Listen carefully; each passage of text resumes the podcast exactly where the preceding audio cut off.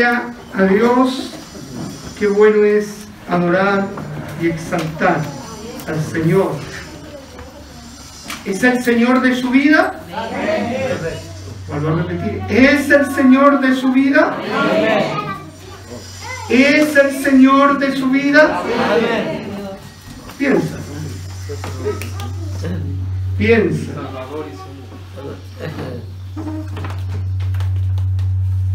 ¿Se acopla algo acá? Vuelvo a decirlo, es el Señor de tu vida, de todas las áreas de tu vida. Que Dios nos ayude, porque es fácil decirlo, pero no hay que decirlo, hay que aplicarlo y vivirlo. De repente somos honestos, gobernamos nosotros. Nosotros tomamos decisiones. Yo voy, yo no voy. Yo hago yo no hago esto. Yo quiero esto y no quiero esto otro. ¿Es el Señor de tu vida? Ahora sí. Ahora sí. Ahora estamos listos para empezar porque es importante que nosotros, los seres humanos, nos ubiquemos en la correcta posición. ¿Se acuerda la semana pasada que el viaje que hizo Abraham no fue un viaje que transitó por la fe, sino que fue un viaje donde él también transitó y se aprendió a conocer quién era realmente y, y fracasó en varios pasajes siendo el padre de la fe, dos veces hizo pasar a su mujer como hermana. O sea, mintió. Vino en el último periodo de su vida, en la primavera de su vida, por así decirlo, vino a entender y comprender de quién era el Señor en su vida. Y esto nos pasa a nosotros. Nosotros partimos desde un punto del momento en que abrazamos la fe en Jesucristo. Y a partir de ese punto eh, eh, somos procesados, somos tratados, ¿no es cierto?, para llevarnos al Señor a un destino donde realmente podemos contemplar quién es el Señor. ¿Se acuerda ahí en, en el lago cuando los discípulos Jesucristo había muerto y resucita, estaban pescando? Pedro estaba pescando junto con el resto de los discípulos. Y alguien por ahí dice, es el Señor. ¡Wow! Es el Señor, decir. Los ojos y el corazón y el espíritu se estremecen porque pudieron contemplar al Señor, al que tantas veces lo tocaron, lo vieron con los ojos naturales, Él había resucitado. Y pudieron entonces entender que todo lo que él le había hablado era verdad, que no era un cuento y no era una historia, porque sus ánimos estaban por el suelo, cuando su Señor había sido puesto en una cruz y muerto en esa cruz, enterrado y luego no veían más a Jesús. Y el Señor resucita. Dile al que está a tu lado. Él resucitó. Él resucitó. Él resucitó, hermano. Padre, estamos delante de tu presencia en esta mañana. Te rogamos que el gobierno de tu precioso Espíritu Santo que está en nosotros y sobre nosotros pueda traer, Dios mío, en esta mañana gracia, sabiduría y revelación en el espíritu de tu palabra, para sujetar todo pensamiento y todo sentimiento que pueda estar emergiendo en nuestros corazones. Hemos venido a rendir nuestras vidas a ti, pero también hemos venido a reconocer que tú eres el Señor de nuestras vidas, el Kyrios, el el Dios omnipotente en el cual toda alma, todo hombre y toda mujer se sujeta a tu voluntad. Por eso yo te ruego que la atmósfera que en la cual tu palabra sea predicada y sea anunciada sea una atmósfera de unción, de sanidad, de libertad, de restauración para nuestros corazones. Háblanos, Señor, que tu pueblo oye tu palabra. Ministranos conforme a tus riquezas y a tu gran propósito para con nosotros. En el nombre poderoso de Jesús. Amén y amén. Le voy a pedir a mi hermano Alejandro, que está por ahí en el sonido, que si puede colocar la, la cita en la traducción viviente, nueva traducción viviente. Vamos a ir a la palabra en el libro de Eclesiastés, capítulo 11, verso 5.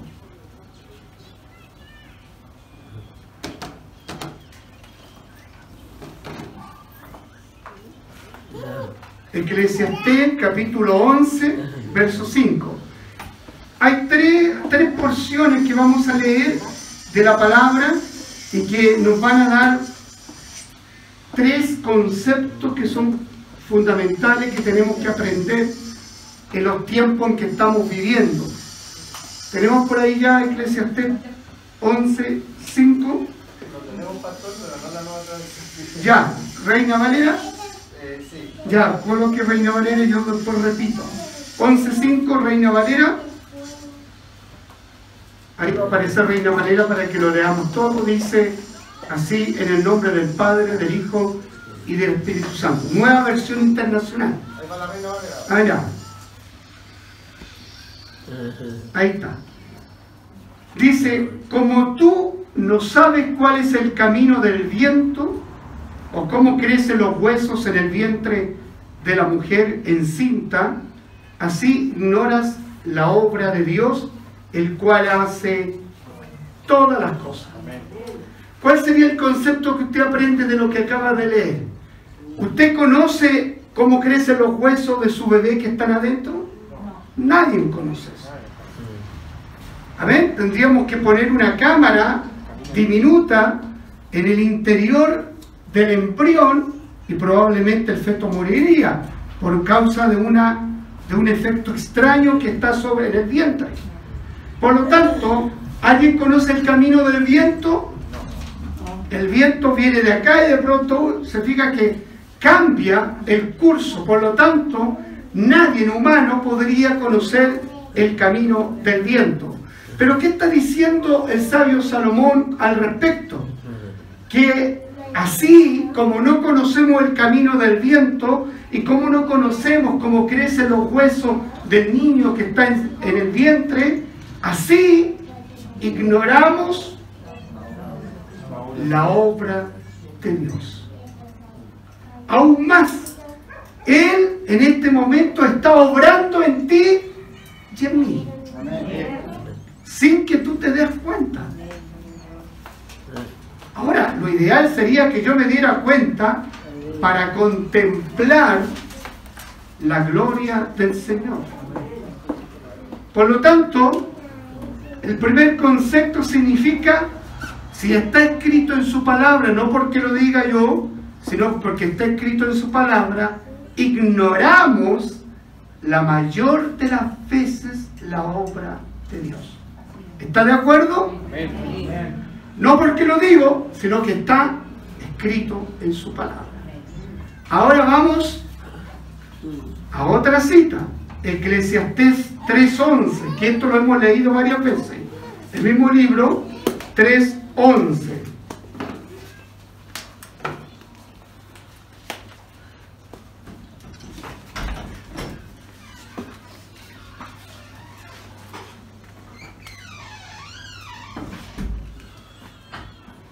medio lento el computador. ya va a aparecer ahí. Si no lo leo acá, ahí está. Pero hay que apurarlo ahí para cuando le digo voy a leer ahí.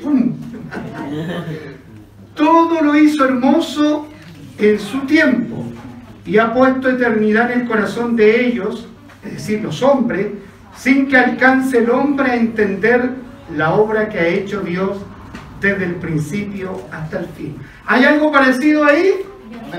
¿Cuál sería? No entender. No entender. Muy bien, hermano. O sea, ya tenemos dos, dos porciones bíblicas que asegura, asevera el sabio Salomón que no entendemos su obra. A veces usted entiende cómo lo trata Dios a usted, No. ¿no es cierto que no? Pareciera a veces que es injusto. Yo diría que la mayoría de las veces la obra que hace Dios con nosotros es para molestarnos desde el punto de vista humano. Es incomprensible, es injusta, desde tu mirada estoy hablando, desde la mirada humana, porque Dios es justo, Dios es justo. El problema es que nosotros miramos así nomás el espacio en que estamos. ¿Se acuerdan cuando lo ubiqué en la perspectiva, cuando vimos acá lo maravilloso del sistema solar? La perspectiva nuestra, desde donde yo miro, desde mi punto de vista y cómo veo, una tierra grande, un mar inmenso. Pero si a usted lo pudiéramos llevar al sol, ¿qué mi- miraría ese mar inmenso? No, la tierra la miraría así. El mar aparentemente sería minúsculo puntito azul. Imagínense. Ahí hay dos perspectivas.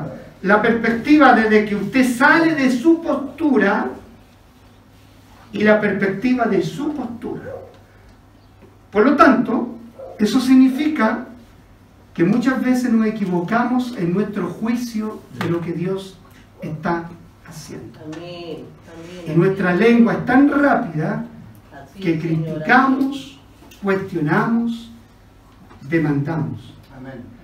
Cuando no hay respuesta en nuestra oración, ¿qué es lo que nos pasa?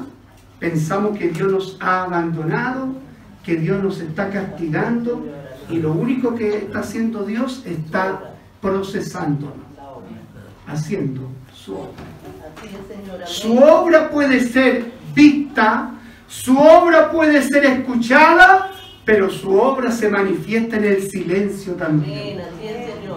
Hay un tema que se llama el, el- el- el sonido del silencio. ¿Lo ha, escuchado? ¿De quién es? Alex. Ahí dice algo parecido a lo que estoy hablando en esta mañana. El silencio de Dios es como lo interpretamos como Dios está enojado conmigo, no me está escuchando, no me escucha porque no me responde, no me habla. ¿Y él tiene derecho a cerrar su boca? Si él es Dios.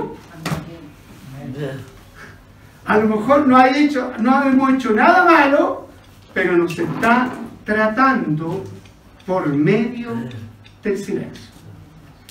Y por último, para que usted pueda entender estos dos pasajes, le voy a entrelazar un pasaje acerca de un hombre que vivió los procesos.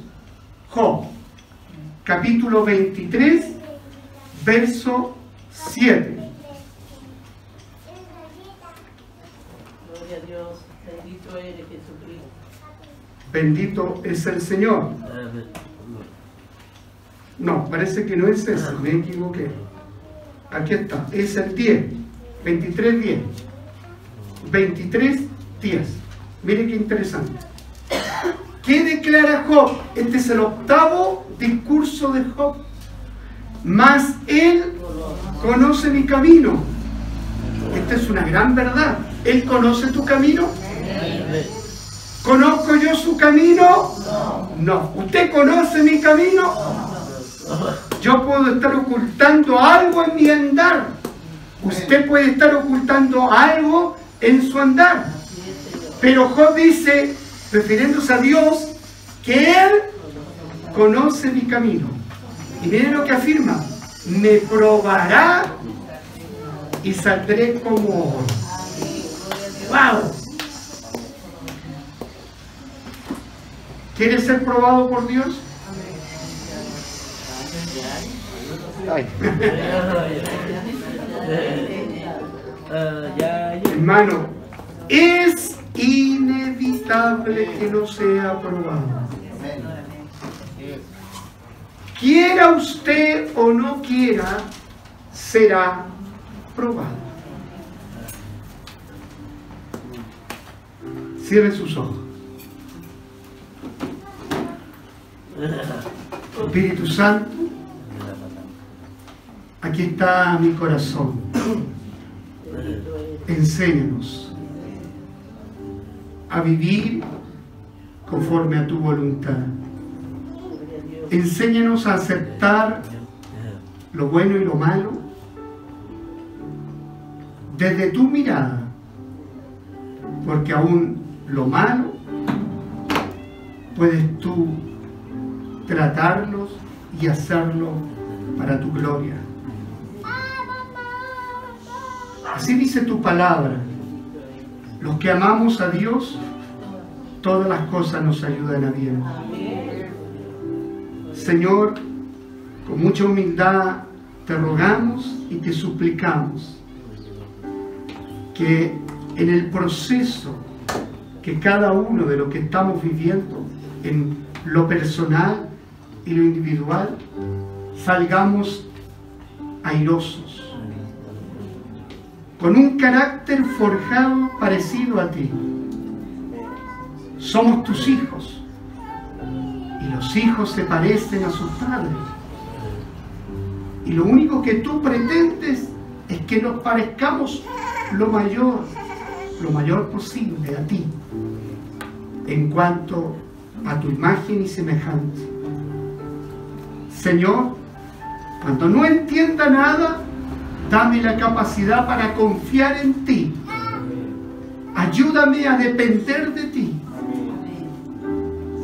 A que no me abrume lo que veo o lo que escucho, sino que mi corazón esté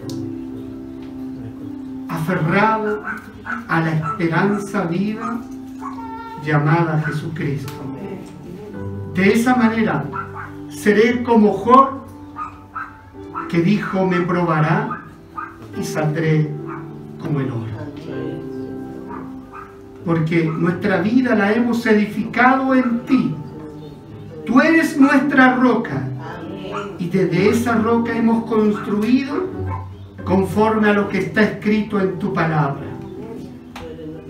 Y esa obra será probada con fuego en un tiempo de acuerdo a tu voluntad. Por eso en esta mañana prepara el corazón de este pueblo para que dé un salto de fe tremendo y podamos ser la iglesia diferente que tanto tú andas buscando. A tu novia, a una novia comprometida, a una novia valiente, forzada, a una novia que entiende el sufrimiento de su novio. ¿Por qué lo entiende? Porque también la novia ha sufrido. Y por lo tanto, es la ayuda idónea para ese novio. Padre, ministra a tu iglesia. En el nombre de Jesucristo. Amén. Amén. Levante su mano al cielo. Aquí diga, aquí estoy, Señor. A pesar de... A pesar de lo que me está pasando hoy día, aquí estoy. A pesar que tengo un dolor, a pesar de que tengo una necesidad, a pesar de que mi corazón está quebrantado, pero aquí estoy para amarte, porque tú eres nuestra esperanza. Porque fuera de ti no hay nada. Dios nos procesa para tu bien, para mi bien, no para destruirnos. Dios nos trata y nos prueba por el bien tuyo, por el bien tuyo. El mejor resultado es este hombre que fue quebrantado, que fue humillado, que fue azotado por enfermedades, perdió a su esposa, perdió a sus hijos, pero el Señor lo restaura y le devuelve todo mejor que antes. Porque cuando Dios hace su obra, lo hace mejor que antes. Si tú antes tenías una condición, después de tu prueba, de tu proceso, Dios hace la mejor condición, te posiciona aún mejor. Si tú tuviste una crisis, esa crisis que, que rompió tu relación, que quebró todo, Dios la va a hacer mejor. Amén. Porque lo que hace Dios es grande. Aleluya. Hemos estudiado esto, que los procesos son el camino para nuestro propósito. Es decir, cuando Dios te escoge, cuando Dios me escoge, tiene un propósito para ti y para mí. Amén. Pero para que ese propósito se vea reflejado en tu vida, se concrete, necesitas tomarte, necesita el alfarero trabajar la greda, necesita meter sus manos y ese proceso duele, diga duele, porque el trato de Dios duele. Fíjate que la misma mano, la misma mano de Dios que te acaricia, que nos acaricia, que nos consuela, que infunde aliento y esperanza, muchas veces esa misma mano aprieta. Pero como Él es Dios justo, sabio, nunca va a apretar para destruirnos. Su apretura no es para aniquilarte, es para procesarte. Porque somos demasiado rebeldes. Nuestra naturaleza es así. Esa naturaleza pecaminosa adquirida por el primer hombre llamado Adán. Entonces Dios tiene en su amor. ¿Usted cree que le, estará contento Dios cuando nos tiene que tratar? No. ¿Qué padre se pone contento cuando el padre tiene que disciplinar a su hijo? Con el dolor de su alma. Cuando el padre tiene que usar la, vara para corregir, ¿a quién más le va a doler? ¿Al hijo o al padre? Al padre, por hermano. Pero hoy día esta sociedad moderna no se puede hacer nada. Porque los niños denuncian. Porque los niños tienen derecho como todos tenemos derecho. Y ahí estamos mal.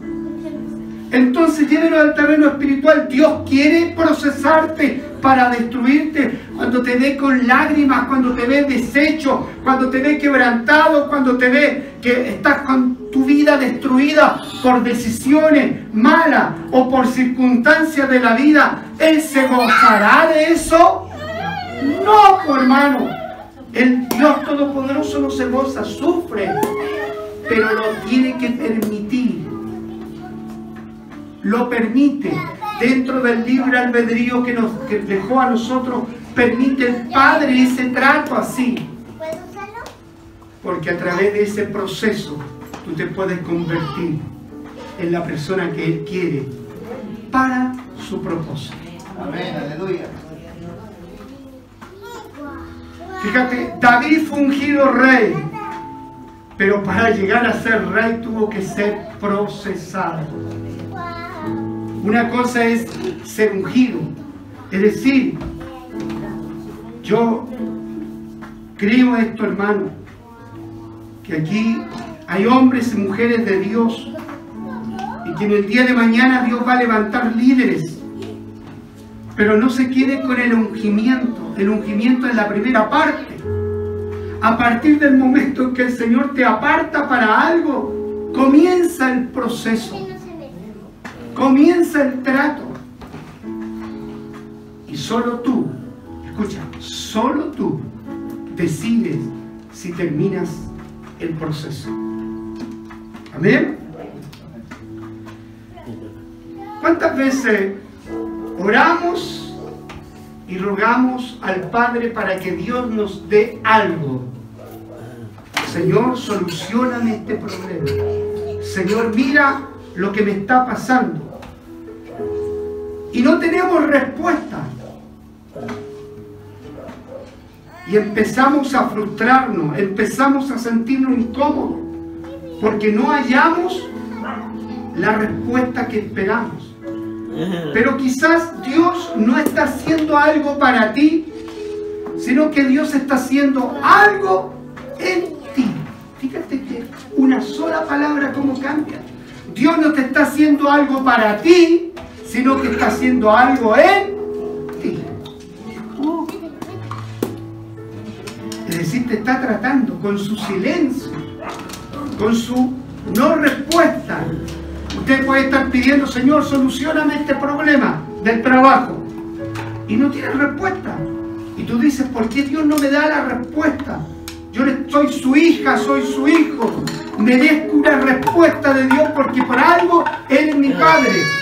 Pero Dios no está tan interesado en arreglar tus asuntos ni mis asuntos, pero sí Dios está interesado en hacer algo en nosotros. Amén. ¿Y qué es ese algo que quiere en nosotros? Mira el que está a su lado, que nos parezcamos a Él. Eso es lo que Él quiere. El día en que tú y yo nos parezcamos a Él, los procesos se van a terminar. Mientras tanto, van a seguir. Van a seguir las temporadas de verano, otoño, invierno, primavera. Bendito sea el Señor. Usted sabe, ha oído hablar de las perlas.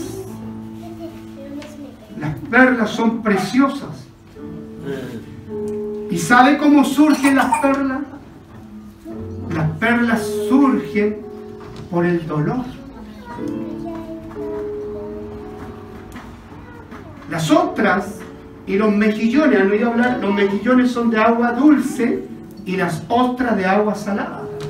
Y las ostras en su interior tienen un molusco sensible que ante la mínima participación de, una, de un granito de arena que entre por esa ostra, se adhiere a ese molusco y lo hiere.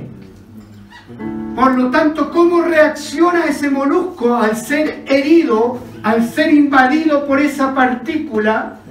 El molusco reacciona con un sistema químico, ¿ya?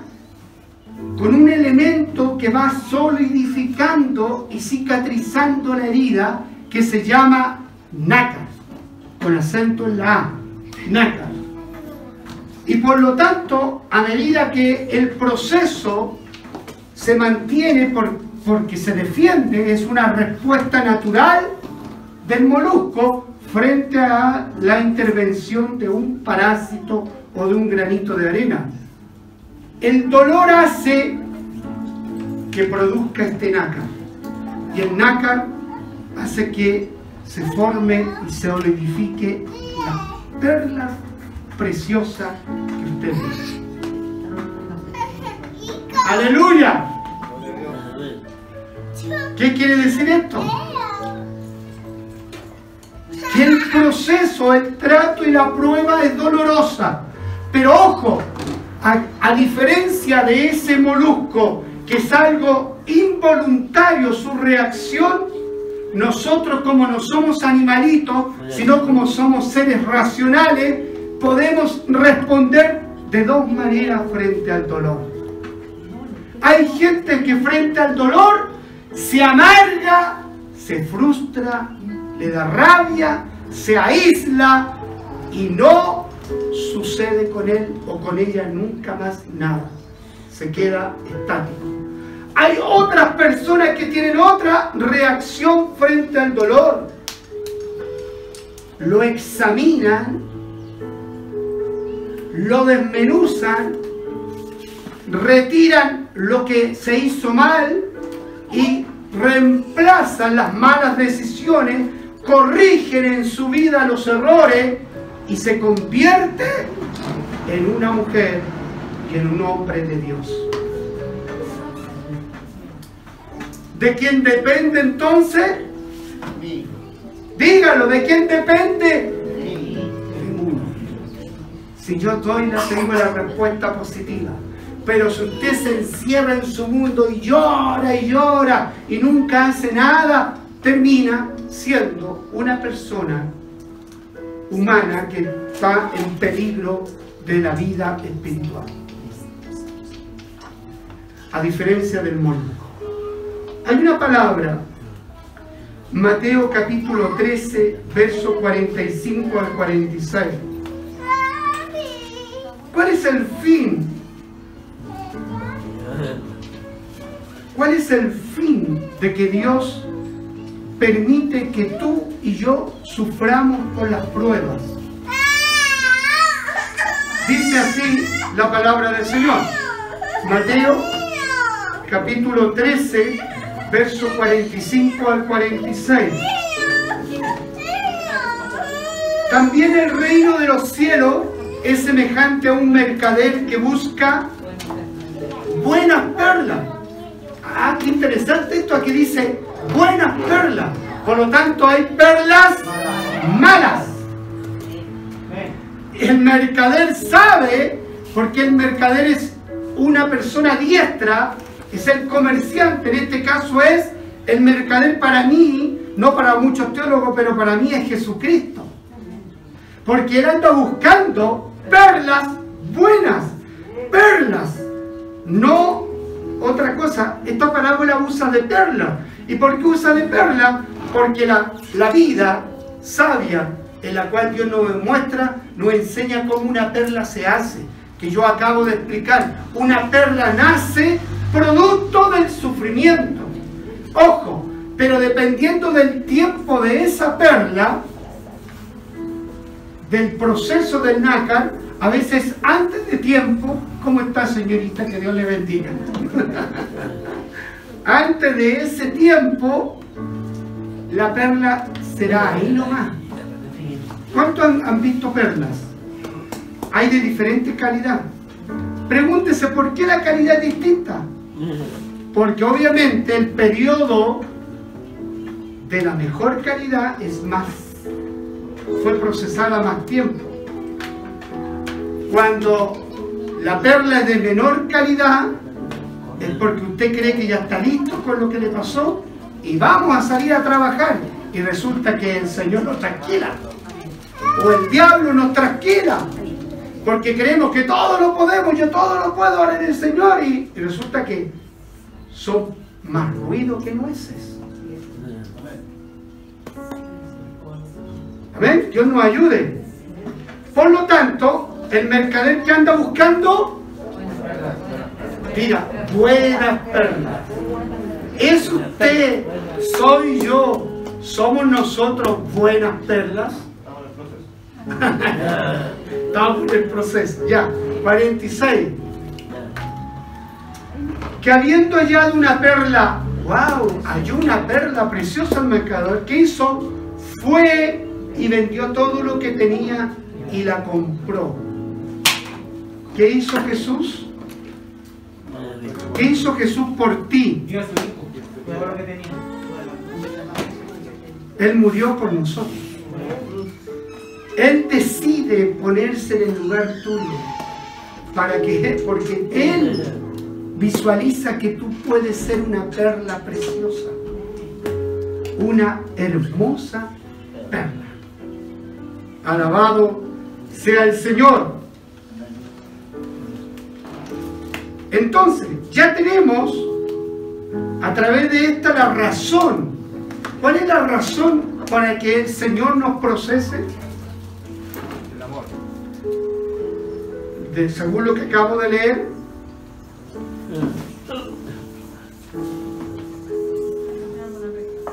¿ah? Pero ponenle apellido. Aleluya. Para que seamos una perla preciosa. ¿Se distinguen los cristianos de los cristianos? No siempre un cristiano se distingue del cristiano. En una masa y en una multitud que está frente a un predicador pueden haber 200.000 personas que dicen ser cristianos. Pero si empezamos a observar en detalle, con profundidad, descubrimos que esa masa de 200.000, entre comillas, que eran cristianos, hay 10 que son distintos. Usted se va a quedar con ser una perla o va a aspirar a ser una perla preciosa. Amén. El Señor quiere una perla preciosa. Alabado sea el Señor. Cuando usted lee este pasaje, es tremendamente esperanzador, aunque nunca ahí no diga la palabra esperanza. esperanza. ¿En qué sentido esperanzador? Es que uno se da cuenta que tu dolor, que mi dolor, que tu quebranto, que tu humillación tiene sentido. En el momento en que lo estoy viviendo no tiene sentido. En el momento en que estoy viviendo el quebrantamiento estoy angustiado, desesperado. Pero cuando el Señor me saca de mi invierno para llevarme a la primavera, puedo mirar hacia atrás y puedo decirle, lo que viví tenía sentido. Porque ahora soy una perla preciosa. Cuando yo fui a parar a la cárcel, siendo cristiano, para mí no tenía sentido. Decía, este Dios al sirvo, ¿qué me tiene aquí? Pero espérese después que cuando me saca, puedo mirar hacia atrás, era necesario para poder votar el ego, el orgullo, las capacidades que nosotros tenemos, que son propias y naturales de nosotros. ¿Amén? ¿Tenía sentido entonces? Sí. Y cada vez que el Espíritu Santo me lo recuerda es para que me vuelva a poner en la línea. Porque nosotros fácilmente nos olvidamos de lo que vivimos y de lo que hicimos y seguimos después haciendo la vida como si nunca hubiera pasado eso. Mire, el Espíritu Santo que mora en usted nunca lo va a dejar de olvidar ciertas cosas, pero no con el fin de amargarlo, no con el fin de destruirlo, sino con el fin de que usted se posicione correctamente en su caminar. ¿Por qué? Que dijo Job 23, 10, Él conoce mi camino. Él conoce nuestro camino. Amén. Entonces, está la pizarra aquí, pero no hay plumón. ¿No? ¿Alguien tiene plumón? Mi hermano preparado ahí. Vamos a abrir aquí la, el pizarrón, ¿ven? Alabado sea el Señor. Quiero graficarle algo importante porque el transitar del creyente debería ser de una forma, pero en la práctica es de otra. Si no, no importa, Francisco. Y Sofía tampoco son permanentes. Ah, ahí está. Este es un alumno preparado.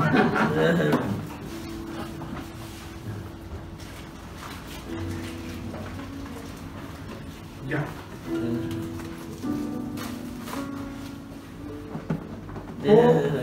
Posición. Aquí partimos. Este es nuestro punto de partida. La Biblia dice que un creyente que está sometido a la voluntad de Dios debería avanzar, avanzar hacia arriba. a un destino ascendente. Eso sería la teoría, pero la realidad es todo lo contrario. Aquí partimos es así.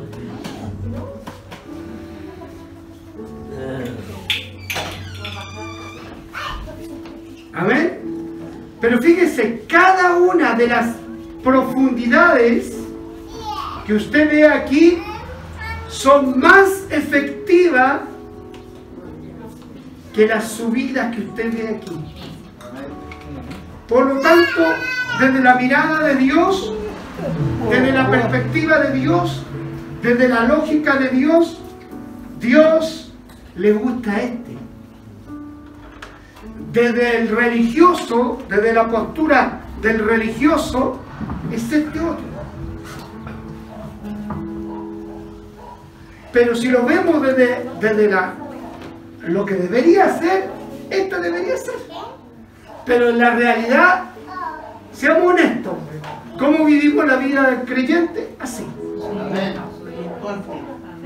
No siempre estamos en la misma, en la misma posición. No siempre usted anda contento o contento. No siempre andamos bendecidos, sino que estamos así. Estas profundidades son las que forjan el carácter en el cristiano. Son las que tocan fuertemente, profundamente nuestro corazón. ¿Para qué? Para tratarlo. Cuando Dios te tiene aquí humillado, cuando Dios me tiene humillado, porque el corazón del hombre se engruesa, usted nunca se olvida de esa postura y trabaja con la humildad.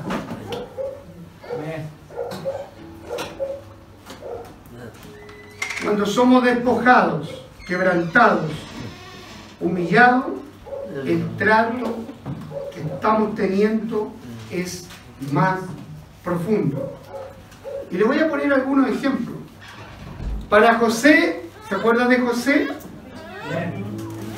La traición, la cárcel, las promesas no cumplidas fueron su trato. ¿Le sirvió a José? Sí, porque llegó a ser el segundo después del faraón.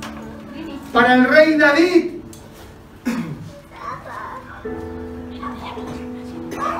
lo trató en la cueva. Fue perseguido gran parte de su vida, primero por el rey Saúl y la última mitad de su vida por su propio hijo. O sea, David fue tratado y procesado. Usted podrá estar tranquila y tranquilo que alguien lo esté persiguiendo toda la vida. No, así vivió David. Todo su ministerio de rey fue perseguido primero por Saúl para matarlo y luego por Absalón, por su hijo, para matarlo. Pero ese trato, ese proceso, forjó en David un corazón parecido al de Dios. La enfermedad y la pérdida fueron los tratos de Job. El aguijón fue el trato del apóstol Pablo. Y así usted puede encontrar acá todos los personajes bíblicos fueron procesados. ¿Hay alguien que se acuerda de un profeta que ni siquiera tenía que llorar por la pérdida de su mujer? ¿Se acuerda de eso? Lo que estudia la Biblia. El Señor le dijo, mira, vas a perder a la, esposa, a tu mujer, a tu pero no, no pondrá ni una gota públicamente. ¿Quién se llama ese profeta? Imagínense que le diga el Señor eso, mi hermana Sofía. Se, me, se muere Juan Carlos. Y usted no va a dar ni una lágrima. No, no, no, porque hay un proceso. Dios quería usar a su siervo. Trato, proceso. ¿Para qué?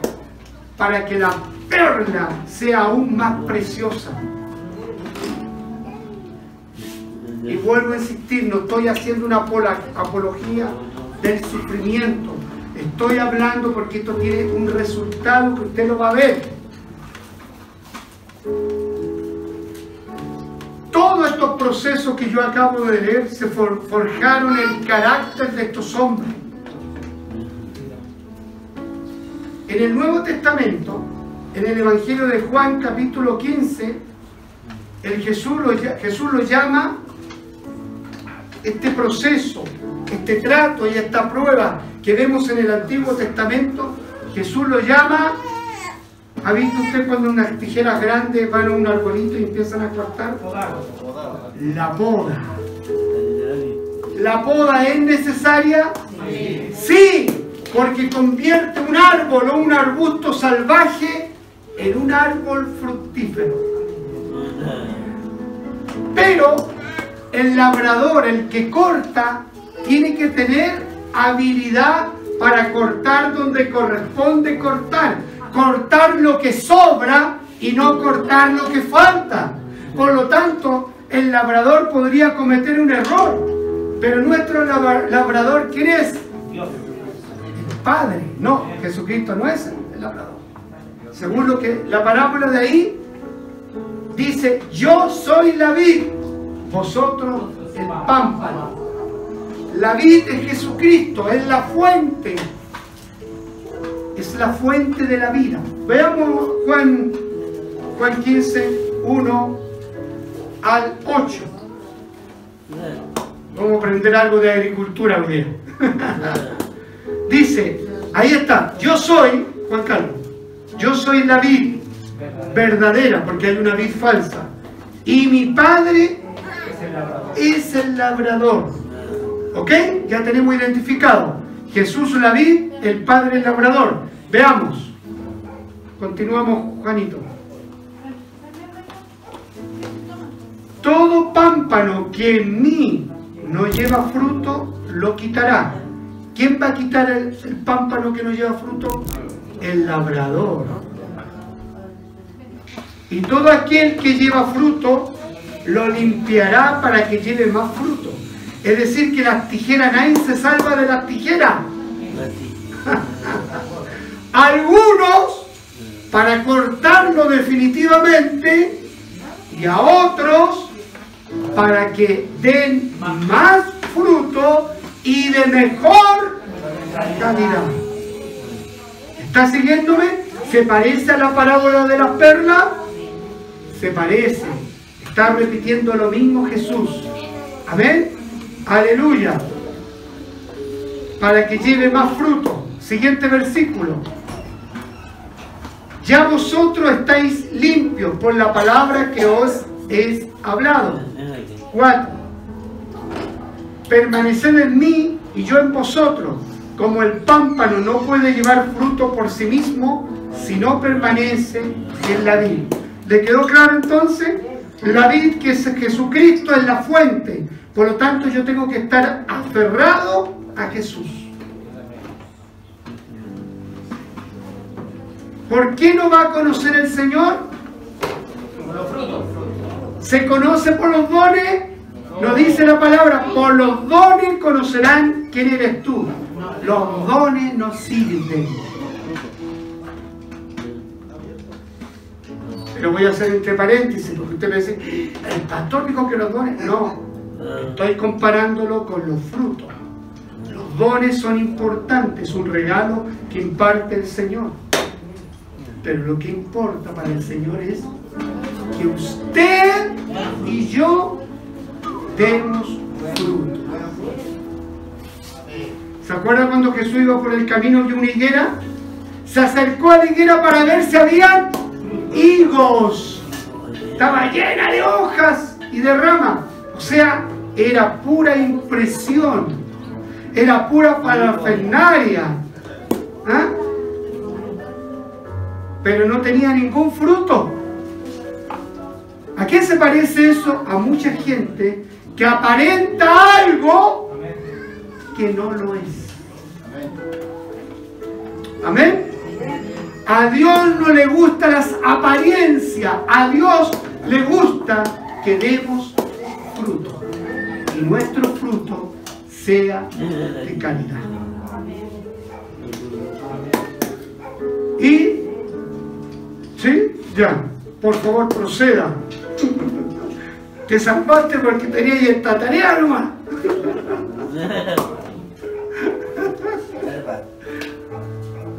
Alabado sea el Señor. El hermano va a entregarle un- una cosita a cada uno de ustedes.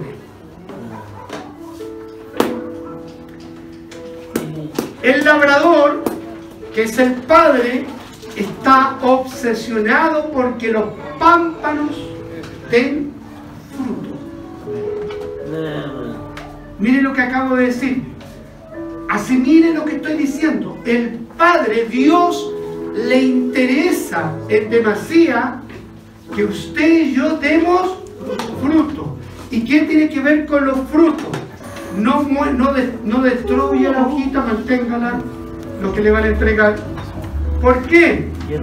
Porque el fruto tiene que ver con actitudes, acciones y pensamientos correctos. Tiene que ver con el fruto del Espíritu, amor, paz, gozo, mansedumbre, templanza, bondad.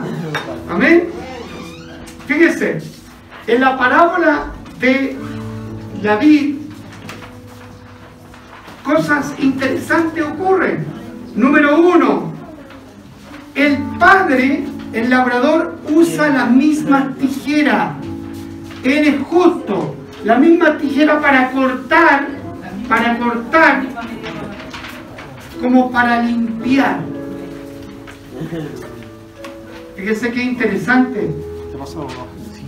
Hay otra cosa, otro punto importante. La poda no se hace en verano ni en primavera, se hace en invierno. Es decir, para más remate, la poda ocurre en, el en la peor temporada, desde el punto de vista espiritual. Cuando Dios quiere limpiarte, tratarte, lo hace justo cuando tu vida está pasando los momentos más difíciles. Él no poda en el verano ni en la primavera. ¿Cuánto nos ha ocurrido que nos viene una y nos vienen todas juntas? Y usted dice, pucha, me vino una me vino todas malas. Está en la poda.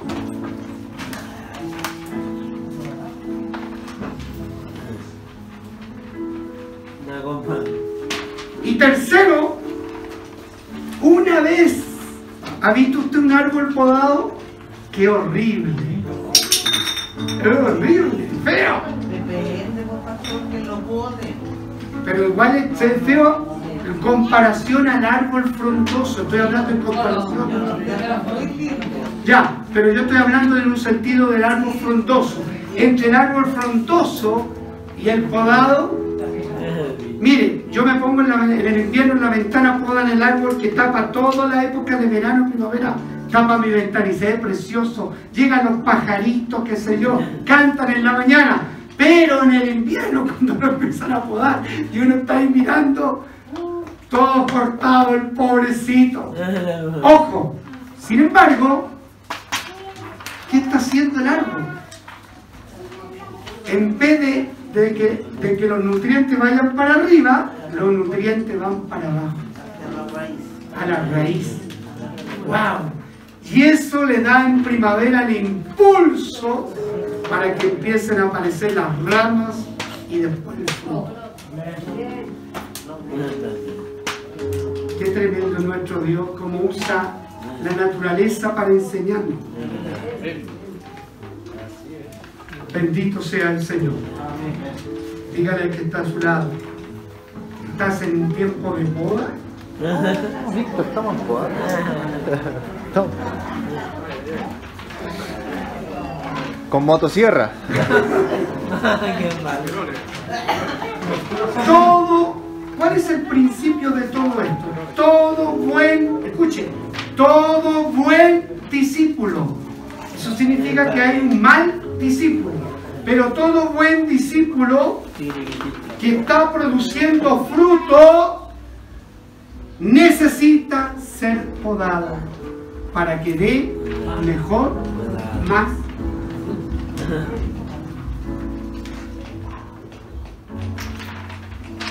Usted tiene que salir convencido de eso. ¿Usted cree que da fruto? ¿Cuánto aquí creen en lo personal que están dando fruto para el Señor? Si usted está dando fruto, lo que Dios está diciendo, ¿no? Que te va a volver a podar porque quiere darte mejor y más. A mí no me trajo hojita, hermano Raúl, o le faltaron. Es que yo quiero que tú ah, participes de... Ah, tiene ahí ya, acá está. Tenía dos. Mire que pillín, Aló, amiguito. que pillín. Ya. Por lo tanto, para que en, en el momento en que el Señor nos pode, no nos venga un shock. Porque a algunos les puede venir un shock y puede quedar decir, necesito una explicación Dios. El secreto es confiar en, el Creador. Yo me, yo me recuerdo que el caballero que va a podar ahí los árboles del departamento, la señora, la dueña de casa, de casa siempre está pendiente. Yo le dije, pero si él está, siempre los poda los árboles. No, porque una vez me podó mal. Tenía todas las razones. Ella estaba pendiente del caballero que si cómo le podaba. Por lo tanto, deduje que la persona que estaba podando no era un experto. Pero cuando usted le está pasando algo en el ámbito espiritual, el que está podando, ¿quién es? El experto de los expertos. Él va a tener cuidado porque él es sabio. ¿Dónde tiene que cortar algo en tu vida? La ira va a cortar. El enojo lo va a cortar. El egoísmo lo va a cortar el labrador. La pornografía la va a cortar. La maldad, pensamiento que va y viene, lo va a cortar el podador. ¿Para qué? Para que tú y yo demos mejor y mayor fruto. Por lo tanto, el proceso de la poda sugiere dolor, quebranto y humillación. Esta hojita que tú tienes en tu mano y que, que no sabes lo que me costó, ¿ah? pero gloria a Dios que llegaron la- las 25 hojas. yo no Que a propósito le voy a quedar debiendo a mi hermano Raúl 25 hojas, que no sabe nada lo que vamos a hacer con su hoja. Mire, Yo no. haga así como estoy haciendo yo. Bonito el ruido, pero sin contenido, puro ruido. Eh. Observe, la hoja nos representa a nosotros, pero esta hoja no está procesada, ni podada, ni quebrada. Fíjese, si esta mano, tu mano, representa la mano de Dios, la tiene en su poder, la mano de Dios la tiene en su poder, nos tiene en su poder el Señor, y nos quiere enviar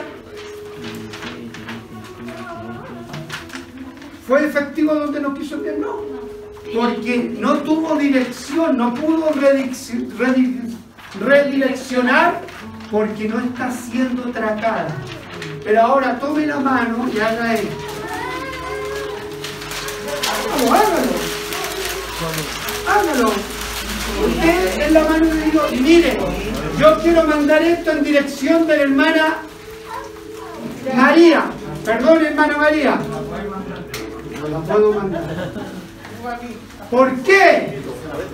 Porque esta mano, que es la mano del Señor, nos quebró, nos trató y nos procesó. Abra la hojita ahora una vez que esté quebrada, una vez que usted la apretó.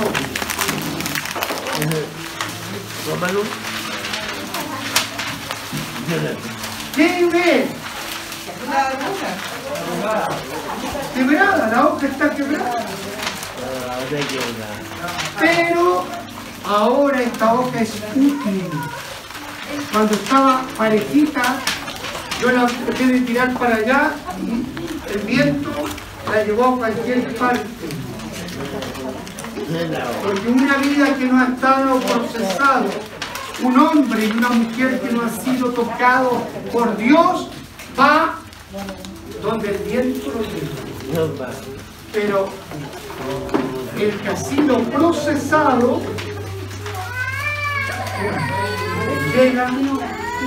porque Dios. Póngase en pie en esta tarde.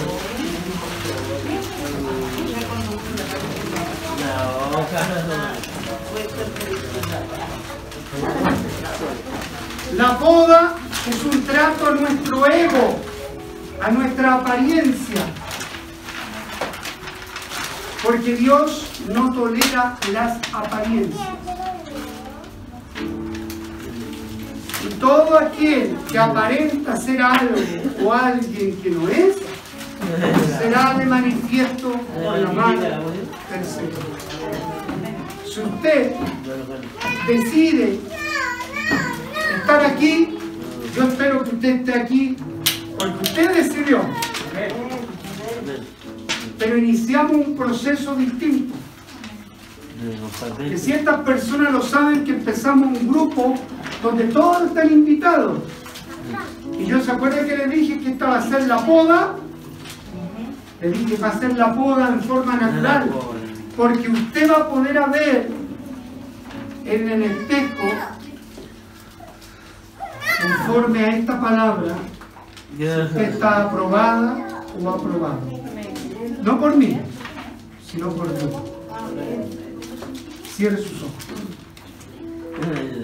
Usted ahora háblele al Espíritu Santo y dígale, yo quiero ser la perla preciosa.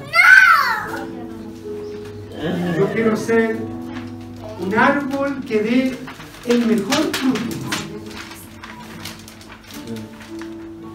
Padre, oramos delante de ti en esta mañana, aferrándonos a ti, que tú eres nuestra esperanza, sabiendo que tú eres la fuente Jesucristo, el sostén de la vida, porque separado de ti nada podemos hacer.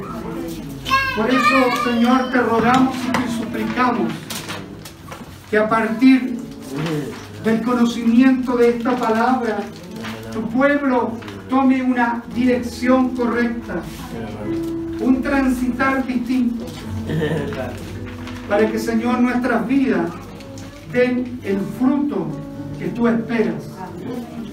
Y de esa manera, Señor, te honraremos, te exaltaremos y glorificaremos tu nombre.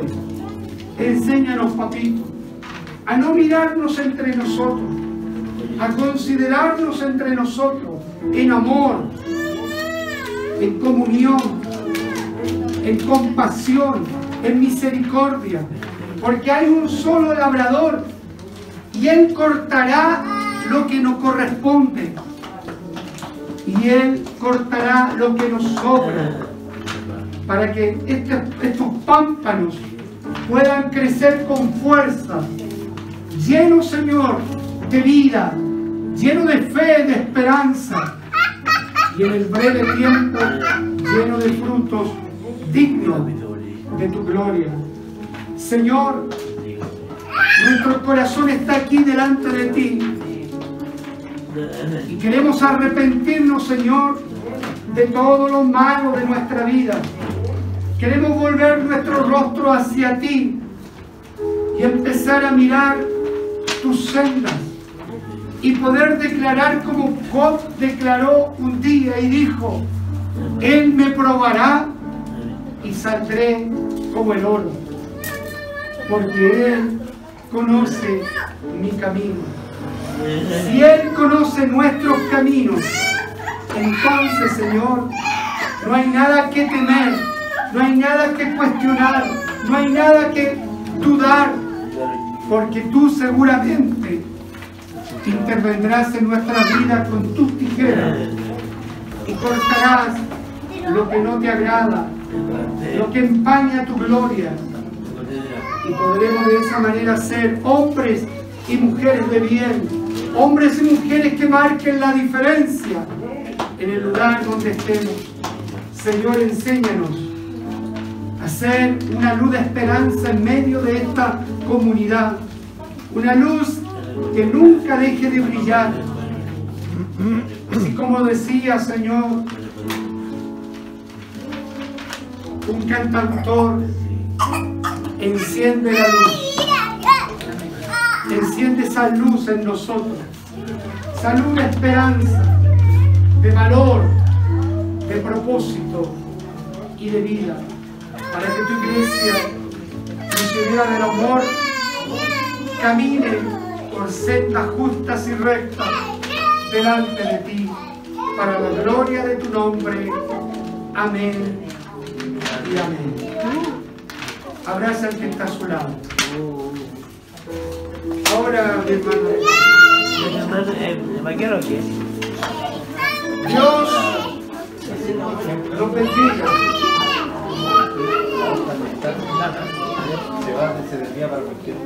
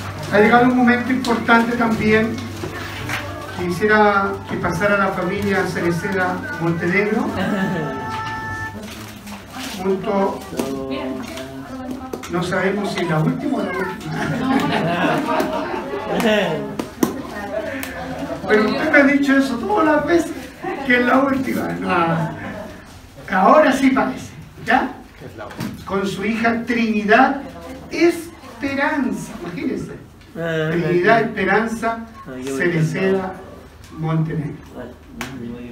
¿Por qué están ellos acá? Porque han decidido, ¿no es cierto?, delante del Señor y delante de todos nosotros, este día para presentar a su hija delante del Señor. Dedicarla al Señor, es decir, que el Señor tome el control de Trinidad, la bendiga, la guarde, la proteja, la restaure, ¿ah? la sane por completo de toda dolencia, de toda enfermedad, y ella pueda crecer en gracia, en virtud, hasta el conocimiento pleno de la revelación de Jesucristo. Tarea para el cual los padres, tanto la madre como el papá, tendrán que educarla, enseñarla, guiarla por los caminos del Señor. Amén. ¿Qué me dice doña Trini? ¿Ah? ¿Estamos de acuerdo o no? Sí, ya. Miren lo que dice la palabra de Dios. Cierto día, algunos padres llevaron a sus niños a Jesús para que Jesús los tocase. Solamente los tocaron. O sea, la fe de ellos. Ni una palabra estaban pidiendo, solamente que Jesús los tocara. Por lo tanto, estos padres tenían una certeza y una convicción que en aquel hombre llamado Jesús había virtud, había gracia y poder. Un poder que viene desde el cielo y fluía a través de él y por medio de él para bendecir a los niños. Pero, nos faltan los pero, pero los discípulos regañaron a los padres por molestar a Jesús. Estaban bien posicionados los discípulos, parece. Estaban muy mal.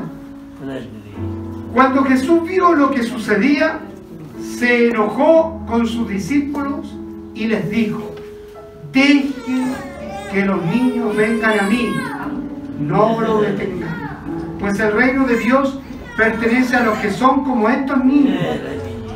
Les digo la verdad, el que no reciba el reino de Dios como un niño, nunca entrará en él.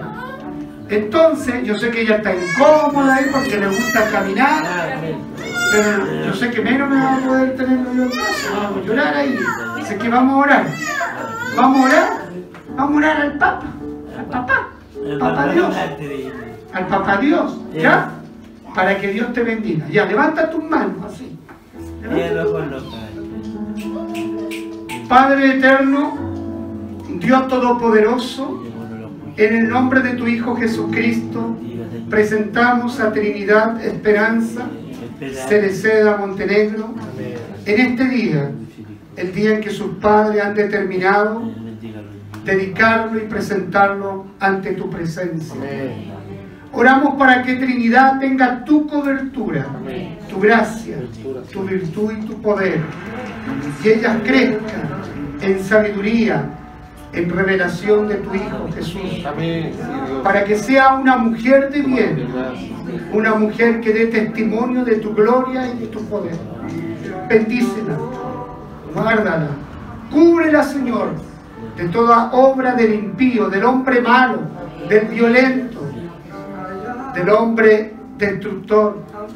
Y permite que tu mano poderosa vaya abriendo sendas y caminos de justicia.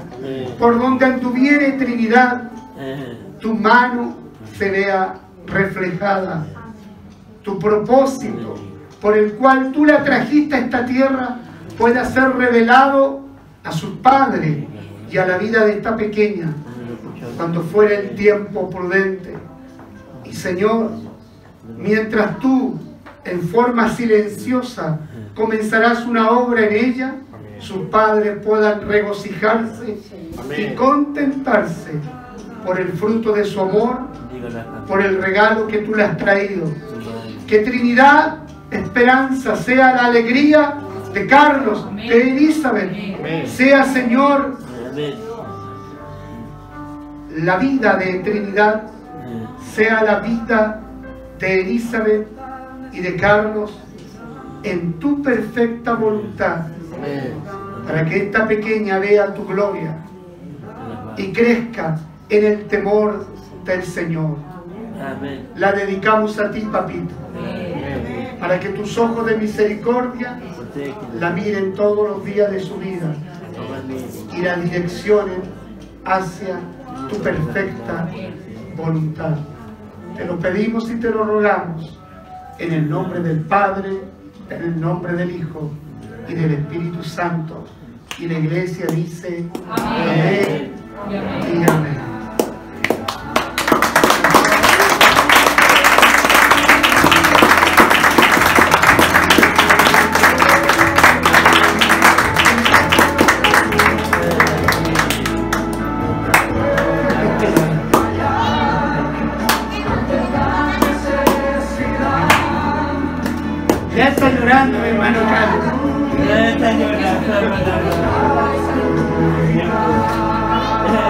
Bien, está bien.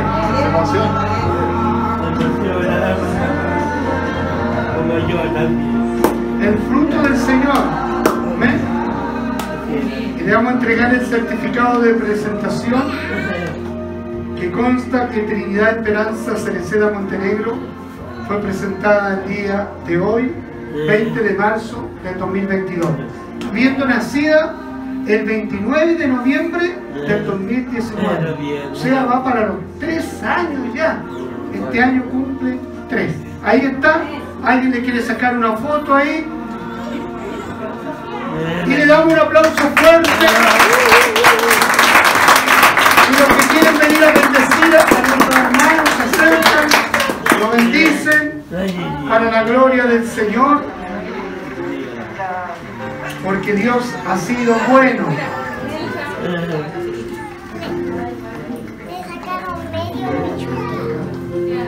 Vamos a acordar siempre de ella.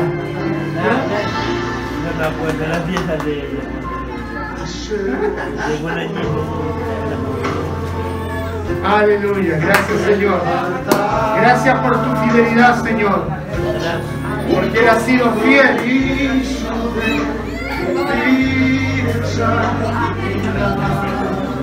Así como ha sido fiel en su vida con sus hijos. Amén. Él ha sido fiel con esta familia, con todos sus hijos, con Nicolette, con Juan.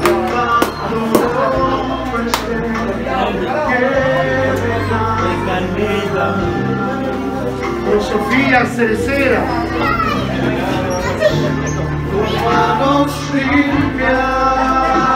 con Jenny, A la Jenny. con el Juan. No ha faltado Dios. Antes lo dijo de los telemáticos. Ahí le va a tocar a Alejandro en campaña para que nazca.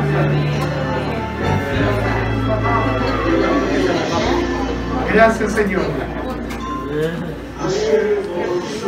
¿Quiere decir algo, No. Está emocionado. Tomen asiento, hermano.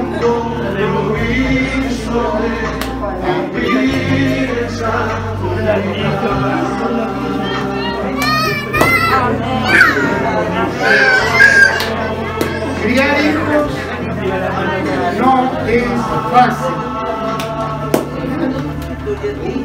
Muchas lágrimas, alegrías, ilusiones, propósitos, pero sin lugar a duda es el testimonio más hermoso para los que tienen esa bendición de ser mamá y papá. ¿Eh? Me sacan. Amén. Bien, hermanos, eh, estamos ya eh, finalizando el mes de marzo. En la próxima domingo tenemos el servicio como habitual a las 11 de la mañana. También quiero comunicarle que eh, pastor Edwin falleció su mamita el día de ayer, sábado. Eh, por lo tanto, él estuvo en los velorios, yo creo que parece que ustedes fueron, ¿o no? Él fue mi hermano ahí a encargo. ¿ah? Me había invitado a mí, pero yo le dije inmediatamente, no, voy a- no creo que esté, pero sí uno transmitirle, porque uno tiene que ser honesto y sincero y nadie se tiene que molestar ni enojar, si el que se molesta, se molesta nomás. Eso yo aprendí en la vida ahora, aprendí a decir no y sí. Antes era puro sí, sí, he ganado un montón de problemas. Ahora tengo los mismos problemas por decir no también, pero lo aprendí que es necesario a veces un no. ¿Ah? Las razones son personales y, y de cada uno, ¿ok? Pero les comunico por eso que él no está presente acá porque él estaba tomando la decisión de estar congregándose con nosotros. Y esperando entonces que el Señor restaure, consuele, ¿no es cierto? Él ya sabía que la mamita estaba bastante delicada y bastante años ya tenía la señora, pero partió ahí a los brazos del Señor.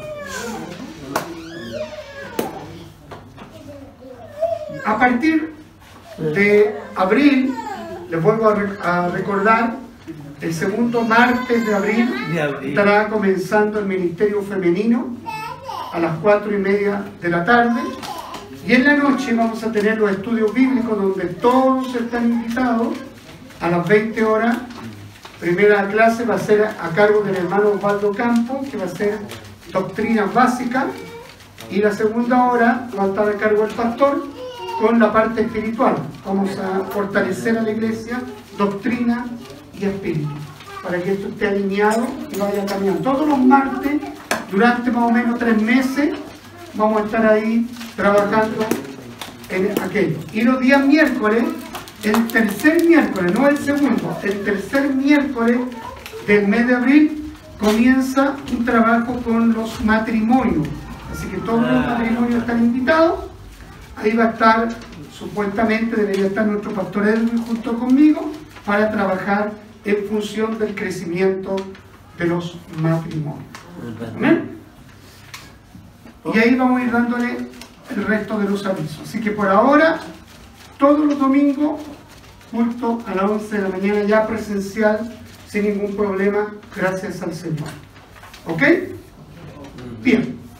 Vamos a orar. Mi hermana Sofía va a pasar acá adelante para orar por la ofrenda, para que usted pueda traer sus ofrendas a este lugar. Está el micrófono. Amén. Padre amado, Señor, te damos gracias por este día hermoso que tú nos has regalado, Señor. Gracias te damos, Señor, por nuestros hermanos, Señor, que han traído, Señor, la misericordia que tanto se necesita. Amén. Señor. Gracias por sus corazones amigosos, alegres, Señor. Bendice y bendice sus despensas Así también, es, Padre Señor. amado. Bendiga la ofrenda en este día, Señor. Bendiga el dador alegre. Bendiga también, Señor, el que no tiene, no puede ofrendar en esta hora, Señor. Sea usted abriendo puertas de trabajo, Dios mío, abriendo puertas de bendición y de oportunidades nuevas, Padre amado. Te damos las gracias en el nombre del Padre, del Hijo y del Espíritu Santo. Amén. Amén. Dios bendiga la ofrenda y el amor alegre. Invitamos a la hermana Marlene Ramírez, la familia Rosa Donoso la familia Cereceda Montenegro para variar. Sigue ahí alegando nuestra hermana Cris. Ya, vamos a bendecir a nuestro hermano. Padre amado, Dios Todopoderoso, en el nombre de tu Hijo Jesucristo, bendecimos a nuestros hermanos en obediencia a la palabra, presenta los diezmos al alfolí. Rogamos por su fuente de trabajo, prospérale, bendícele de una manera sobreabundante para que puedan seguir realizando con fidelidad este servicio y este testimonio de fe y de amor hacia ti y hacia tu siervo. Gracias te damos en el nombre del Padre, del Hijo y del Espíritu Santo. Amén y amén. Que Dios bendiga a nuestros hermanos. El segundo sábado de abril tenemos la reunión del sábado, que es una vez al mes, donde lo invitamos a todos los que quieran participar. Pero yo les advierto que esa, esa reunión es para crecimiento con propósito de lo que Dios quiere hacer con su vida, para formar líderes. Si usted quiere crecer aún más o quiere llegar más allá, está bien invitado a este lugar que se hace una vez al mes, el segundo sábado de cada mes. Ya llevamos dos reuniones, porque yo había dado un- una lista, pero el domingo antes de la reunión que hicimos, invité a toda la iglesia. O sea, toda la iglesia está invitada. Pero usted tiene que asumir un compromiso. La persona que falta dos veces esa reunión queda fuera. ¿Ah? Queda podado, exactamente. Como dice el hermano Nelly.